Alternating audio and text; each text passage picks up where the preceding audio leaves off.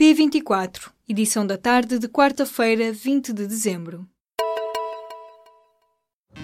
Apresentamos a nova gama de veículos híbridos plug-in. Uma tecnologia que veio para mudar o futuro. BMW iPerformance. A reestruturação dos CTT e o caso Raríssimas foram os temas que aqueceram o último debate quinzenal do ano. O Bloco de Esquerda começou por questionar o Primeiro-Ministro sobre a situação nos CTT, sugerindo reverter a privatização realizada durante a presença da Troika em Portugal. Em resposta, António Costa garantiu que não é intenção do Governo nacionalizar os CTT.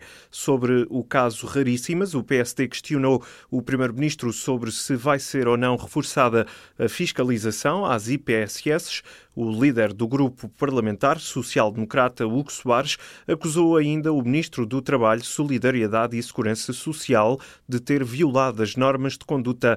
Em causa está o facto de Vieira da Silva ter exercido funções de vice-presidente da Assembleia Geral daquela instituição. Já o CDS, pela voz de Assunção Cristas, questionou António Costa sobre o papel do governo na entrada da Santa Casa no Monte Pio. Ora, o Primeiro-Ministro explicou que o antigo provedor da Santa Casa, Santana Lopes, demonstrou interesse em entrar naquela instituição. Costa disse ainda que houve a intenção de criar um importante banco do setor social, recolhendo a participação de misericórdias e outras entidades do terceiro setor. O chefe do Executivo referiu ainda que a auditoria às contas da Santa Casa ainda não terminou e que, por isso, não há decisão sobre essa entrada no capital do Monte Pio. O Tribunal de São João Novo, no Porto, aplicou nesta quarta-feira 25 anos de prisão para seis envolvidos na morte de um empresário de Braga em março do ano passado. A pena máxima foi aplicada a seis envolvidos no sequestro e homicídio do empresário, cujo corpo foi dissolvido em 500 litros de ácido sulfúrico. Um sétimo arguído foi condenado a uma pena de multa apenas por posse ilegal de armas. Os restantes dois arguídos, com envolvimento menos gravoso no caso, foram condenados a penas suspensas de um ano e dez meses num caso e de cinco anos no outro. Durante as alegações finais, em novembro, o procurador do Ministério Público pediu a pena máxima para sete dos nove arguídos, classificando o crime como violento e cruel e de elevadíssima ilicitude. Na altura, o procurador disse que os suspeitos planearam a morte com muitos meses de antecedência. A Comissão Europeia reagiu à aprovação da reforma do governo da Polónia que politiza a justiça. Bruxelas pediu punição nesta quarta-feira pela deriva antidemocrática do governo de Varsóvia, ou seja, recomenda a aplicação do artigo 7 do Tratado Europeu contra a Polónia. O anúncio do recurso à chamada bomba atómica coloca assim a Polónia em risco de perder o direito de voto em Bruxelas. A Comissão Europeia classificou o programa legislativo do governo conservador polaco como uma ameaça aos valores fundamentais de um Estado de Direito Democrático. Em causa está a reforma judicial proposta pelo Executivo e aprovada pelo Parlamento no início deste mês, que subordina o Poder Judicial ao Poder Político. Os trabalhadores dos supermercados anunciaram uma greve para a véspera de Natal. Funcionários de super e hipermercados anunciaram diversas ações de protestos e emitiram um pré-aviso de greve para os dias 23 e 24 de dezembro.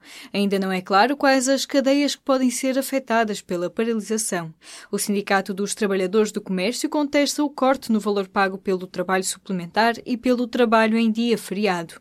Além disso, estão contra o banco de horas, pelo direito à conciliação conciliação da vida profissional com a vida pessoal e familiar. A Direção Nacional do Sindicato sustenta que as empresas do setor que diariamente acumulam lucros milionários têm de mudar de atitude. É preciso valorizar a especialização dos trabalhadores e aumentar os salários de todos sem exigir contrapartidas.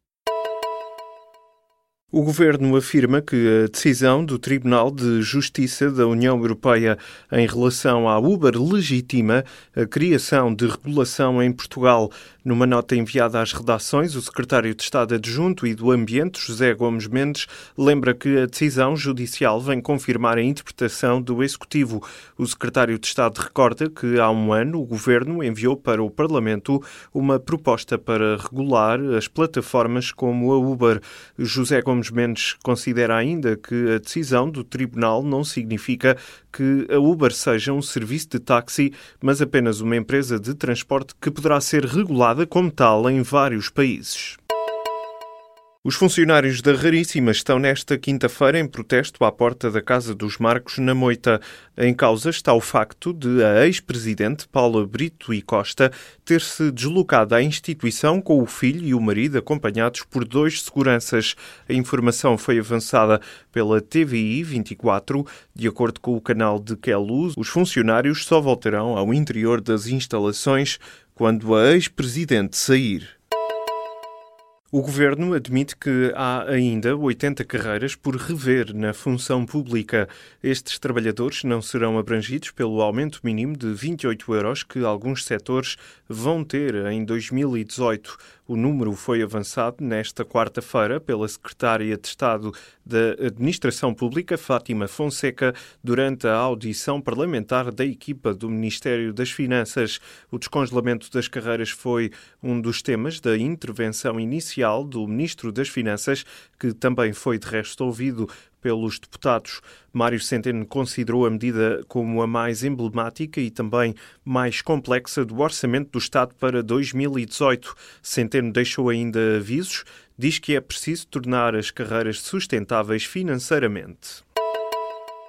A Catalunha vive nesta quarta-feira um dia de reflexão antes das eleições atípicas de 21 de dezembro, que podem ser vistas como um segundo referendo à independência da região. O coletivo Universitats per la República, um movimento na Catalunha que une várias organizações e junta estudantes e professores com funcionários, tem marcado a campanha pela força que o movimento acabou por ter. Tudo começou a 20 de setembro, quando os agentes da Guarda Civil e da Polícia Nacional detiveram 14 pessoas ligadas ao referendo sobre a independência marcado para dia 1 de outubro. Nessa altura houve uma mobilização social com os jovens a partirem para as ruas. O Universidades para a República nasceu para defender o direito a decidir, ou seja, para defender o referendo e agora tem como principal objetivo defender a construção de uma República Catalã. A reportagem completa pode ser lida nesta quarta-feira em público.pt e também no papel pelas mãos de Sofia Lorena, enviada do Público à Catalunha. O satélite europeu de exploração de planetas extrasolares, já identificados, o CHEOPS, tem cunho português. Será lançado entre finais do próximo ano e início de 2019, segundo anunciou nesta quarta-feira a companhia aeroespacial francesa Arianespace. A missão prevê o estudo de mais de 3.500 planetas que orbitam outras estrelas e resulta de uma colaboração entre a Agência Espacial Europeia e a Suíça, que conta com contributos de outros países. Portugal está responsável pelos sistemas de processamento de dados, o satélite CHEOPS terá uma vida útil variável entre os 3 e os 5 anos e representa um investimento de cerca de 50 milhões de euros. Esta quarta-feira foi repleta de anúncios de peso para os festivais de verão. The XX serão cabeças de cartaz do próximo Superbox Super Rock. Skepta marcará presença no Vodafone Paredes de Coura. Já em Oeiras, a 10 e 11 de julho, o Legends of Rock vai contar com os Kiss na primeira noite e os Scorpions na segunda. Os londrinos The XX regressarão a Portugal no dia 19 de julho para o concerto no Superbox Super Rock. O britânico Skepta figura respeitada do hip hop global, atua em Paredes de Coura a 19 de agosto, um dia antes do concerto da islandesa Björk.